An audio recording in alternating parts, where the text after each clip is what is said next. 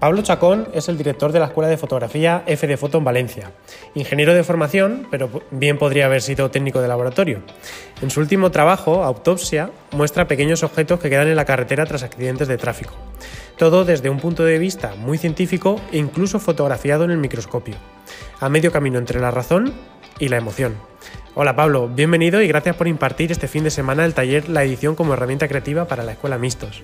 Muchos fotógrafos noveles quieren tratar temas muy extensos como la muerte, por ejemplo, y una recomendación que escuché de ti es que debemos focalizar, por ejemplo, en la muerte, pero vista desde un punto de vista más concreto, como por ejemplo pueden ser los accidentes de tráfico. ¿Qué breves recomendaciones le darías a los fotógrafos que están empezando con sus proyectos? Yo, creo que al final... Eh, cuando uno empieza le, surgen un montón de ganas, de ideas y de, grandes eh, palabras, ¿no? O sea, como llamo metaideas que, que quizá engloban demasiadas cosas, ¿no? A la gente que empieza con proyectos yo creo que tendrían que ir hacia una idea más humilde, a una idea más pequeñita con la que conecten y que puedan desarrollar quizá en menos tiempo para poder ir conectando y sintiendo lo que supone enfrentarse a, a un proyecto y el trabajo que va a requerir. Cuando buscas ideas demasiado grandilocuentes, al final las desarrollas desde una amplitud que es inabarcable y por norma el alumno se pierde. Entonces es interesante tener una idea madre que, sea la que alimenta eh, el fuego de lo que tú quieres transmitir, pero que luego lo rebajes a una realidad, que encuentres esa pequeña historia que habla de la meta idea, pero que la desarrollas desde una historia pequeña. En tu trabajo Fosa Común muestras una realidad muy muy dura, las muertes en el mar Mediterráneo de personas que intentan llegar a España en patera. Y me gusta mucho personalmente la sensación que das en tus fotografías y en el vídeo que está disponible en Vimeo, que dejaremos en la caja de información por si alguien quiere verlo, de la dificultad de estos rescates, la inmensidad del mar Mediterráneo visto desde los helicópteros de salvamento marítimo y en especial me llama la atención una frase que dice el entrevistador, que es que vosotros sois puntos verdes en mi monitor y tengo que decidir si eso es una patera o no para rescataros. ¿Cómo consigues acceder al helicóptero? ¿Te ponen muchos problemas? Eh, es un tema muy sensible. Bueno, eh, tengo que decir que es un avión, no es un helicóptero. Eh, en realidad tiene, un trabajo logístico muy importante, ¿no? porque al final acceder a estos, a estos lugares, sobre todo como freelance, como reportero freelance, que tengo que buscarme yo las castañas, eh, requiere de contactos, de teléfonos, de, llamar a muchas puertas. Bueno, después de un arduo trabajo en, esta línea, que a mí me divierte mucho, ¿eh? en realidad me, creo que forma parte de, de, crecer como fotógrafo, como persona y hacer crecer el proyecto, porque al final imaginas y muchas imágenes, tienes muchas expectativas justamente por la espera ¿no? y la meditación, que también ayuda a, leer y a documentarte sobre ello. Pues una vez consigues entrar, al final, en realidad, el proceso está casi acabado. Tienes que disfrutar y dejar que el instinto sea el que, el que trabaje y dispare. Eh, es verdad que esa frase que comentas es muy interesante. ¿no? Eh, el que la dice es Juan Peña, eh, que es un amigo que, viaja, que vuela en este avión. Él cuenta que tienen que aprender un poco a separar lo emocional del trabajo porque en realidad tienen que ser muy finos, ellos no pueden errar. ellos detectan un punto verde en el radar y tienen que realmente a través del trabajo de muchísimas horas que llevan y del instinto, saber decir si sí es o si no, no es y no es raro, porque en realidad decir que no es puedes hacer y provocar que mueran 70 personas en un barco. Entonces, eh, bueno, es, muy interesante tu pregunta. Tu, tu tema estrella, por lo que he visto en muchos trabajos tuyos, es la muerte. Y además tienes otro trabajo llamado Colapso, en el que muestras los objetos con la que la gente se, se suicida. ¿Y tiene esto algo que ver con tu crisis existencial de los 40 que tuviste a los 30? bueno, creo que te remites a, una conferencia que di, una charla que di hace tiempo. ¿no? Bueno, yo, creo que al final el existencialismo es, es, algo que siempre ha estado conmigo. ¿no? hay momentos en los que estás como más de bajón, hay, hay momentos que estás más de subida. Yo creo que la muerte es algo a lo que yo siempre he tenido miedo. Eh, no a mi muerte, personal, sino la muerte de los allegados, ¿no? de la gente que quieres. Entonces, al final, eh, creo que es un tema recurrente en mí porque intento entender cosas, ¿no? intento leer otras capas de lectura, enfrentarme a situaciones que quizá podrían darse, eh, empatizar también con, esas situaciones, de los suicidas, o, empatizar con los que están en las pateras. Eh, y bueno, en realidad es un tema recurrente, no, preocupante, pero sí es verdad que, me interesa también eh, golpear la mesa de alguna manera porque en la cultura occidental a los niños se nos enseña a, no pensar en, esa realidad, se nos enseña a no sentir y, se nos oculta, o se les oculta, porque yo no soy niño, pero se les oculta el tema de la muerte como un tema tabú. ¿no? En, otras, culturas eh, la muerte es algo que nos alegre, pero forma parte de la vida y se asimila de otra manera. ¿no? Y aquí es como que estamos muy traumatizados con ese concepto.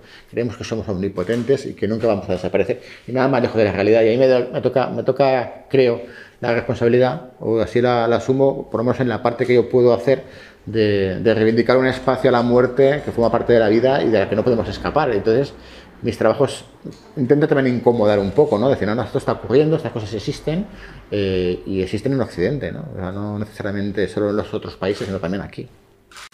Entiendo que tu proceso creativo es bastante complejo, desde llegar a, a esa idea, a esa sensibilidad que tú desarrollas, hasta después tener una idea final en la que quieres trabajar. ¿Cómo, ¿Qué proceso creativo sigues porque supongo que algo que te va a llevar tanto tiempo tiene que estar bastante bien meditado.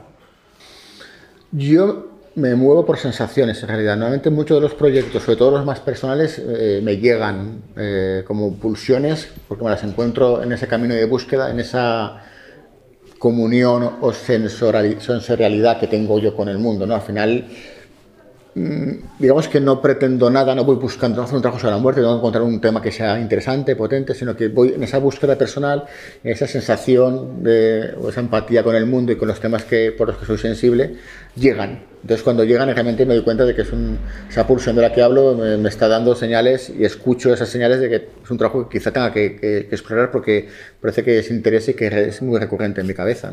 Entonces empiezo con un mecanismo puramente formal de trabajo, localizaciones, eh, logística, teléfonos, y al mismo tiempo voy, eh, yo soy muy de imaginar las imágenes finales, ¿no? Entonces, en muchos de esos trabajos más personales, en realidad la foto es casi el final. En realidad no tiene, como, como, dice Sugimoto, ¿no? en realidad es ir allí a apretar el botón, simplemente, simplemente es un trabajo eh, técnico. Todo el proceso intelectual y de conceptualización, incluso de imaginación de las imágenes, ya está hecho. El imaginario se ha creado. De manera que, que creo que es más un trabajo intelectual y logístico y de imaginar cosas y luego ir allí simplemente a ejecutar y fijar en, una imagen emocional lo que, lo que tú quieres contar. Los plásticos en los estómagos de, de animales, de peces, las muertes en el mar Mediterráneo, los suicidios, quiere gritar a los cuatro vientos que el sistema está fallando por algún lado. Eh, ¿Qué les falta a los medios convencionales para, que, para querer publicar tus trabajos políticamente incorrectos, como ellos los llaman, además literalmente? Bueno, imagino que para publicar los trabajos de los medios eh, tienen que pensar menos en el dinero y más en, la noticia. ¿no? Al final, todos los medios, casi todos los medios, eh, son empresas y como tales tienen que, intentar llegar al máximo público, a los públicos generalistas, al público generalista para poder eh, ganarse la vida ¿no? como empresa. Entonces, en realidad, lo que tiene que haber es un periodismo de más calidad, ¿no? de trabajos con más profundidad, empezar o, intentar introducir eh, trabajos de largo recorrido, más documentales, eh, con más capas de lectura eh, dentro de la prensa diaria, hacer trabajos de calidad, o sea, no usar a los freelance como fotógrafos de usar y tirar imágenes de, consumo que, bueno, que, se olvidan en los cinco minutos. ¿no? Yo creo que el trabajo documental tiene espacio en la actualidad, pero los, los medios tienen que apostar por hilar fino y trabajar temas en profundidad y dar espacio a los fotógrafos y a los periodistas para poder desarrollar eh, bien esos, esos, proyectos.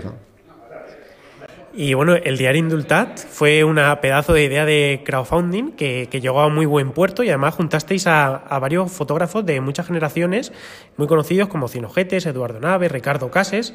Eh, eh, cuéntame, Pablo, ¿lo hiciste para pasarlo bien o verdaderamente eh, salió de ahí un trabajo del que estás muy, muy contento, que supongo que sí.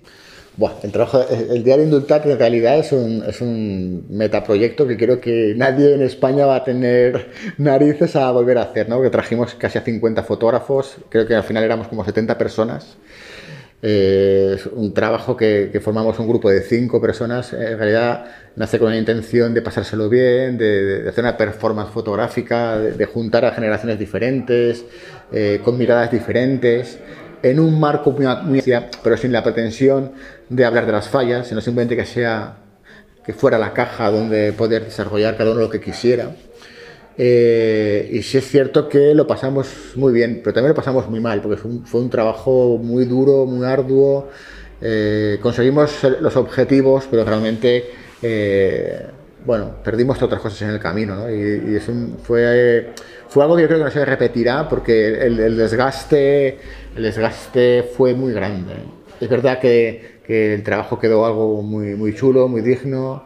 Eh, la performance de quemarlo y de, de, de, que la gente participara de una idea sin saber cómo iba a ser el resultado final y que apostara por nosotros y por ella fue algo que, que fue muy chulo. Pero fue un trabajo muy, muy duro. ¿eh? En realidad, hay una parte del diario de que, que la gente no conoce y que, que fue un trabajo realmente que, que me dio cosas.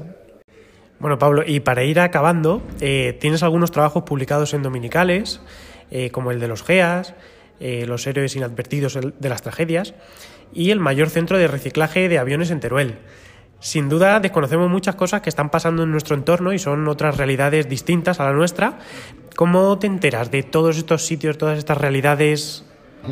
Pues es, es, interesante que me lo pregunten, ¿no? porque muchos alumnos me preguntan que cómo me entero yo de esas cosas. ¿no? Y yo en realidad lo que hago es ser permeable a mí, y, es, y, escucho a lo que a mí me interesa. ¿no? Muchos alumnos me preguntan, es que no, o sea, me dicen, es que no sé qué contar, es que no sé qué proyecto hacer. Yo, claro, a mí me sorprende el hecho de que personas de 20, 30, 40, 50, 60 años no, no tengan todavía una sintonía con lo que son, con lo que quieren ser, con lo que quieren explorar. Eh, yo básicamente lo que hago es escuchar mis, mis, emociones, mis sensaciones y mis afinidades y pues tengo la suerte quizá de, de, de detectar cosas que pues a muchas otras personas le, le pasan desapercibidas, ¿no? Y yo soy un tío muy inquieto y muy apasionado, entonces pues hago lo imposible por, por entrar en, en los, trabajar con los GEAS, bucear con los guardias civiles, subirme a un avión, porque en realidad siento y necesito hacerlo por esa inquietud. Pero repito, me sorprende mucho que, que la gente no empatice ¿no? Con, con, lo que son. En realidad, no, para mí no tiene sorpresa el hecho de poder hacer ese tipo de, de, de, reportajes, porque lo que hago es ser yo, o sea, no tiene más. ¿Y, y en qué tra estás trabajando ahora mismo, Pablo? Pues ahora estoy haciendo un proyecto, en realidad estoy con varias cosas, ¿no? porque al final es verdad que de, las personas inquietas siempre estamos un poco buscando y queriendo encontrar y buscando respuestas. Y nunca estoy solo a una cosa, siempre estoy a varias. ¿no? Algunas las puedo contar, otras no las puedo contar, porque al final ya sabes que esto un poco siempre está bien mantenerlo también un poco en anonimato, también para, para que uno se, se cure también de, de, egos y de historias. Bueno, estoy trabajando, estoy explorando cosas personales, estoy explorando cosas personales y estoy explorando cosas de, de España, de memoria histórica. Eh, no sé, no me apetece tampoco hablar demasiado en profundidad de esas cosas, pero eh, bueno, sí, pero siempre estoy en, estoy en historia, siempre estoy viajando, estoy haciendo cosas que me interesan. Muchas gracias, Pablo, por pasarte por aquí en la Escuela Mixto. Sabes que siempre eres bienvenido y que nos encantan todos tus talleres. Así que, bueno, esperamos verte pronto en otra próxima edición de este taller de edición. Y muchas gracias por todo. Pues no, muchas gracias a vosotros por la invitación y estoy disfrutando muchísimo impartiendo el taller y espero que, como poco os deje una gotita de energía a cada uno de vosotros para poder seguir trabajando y generando proyectos.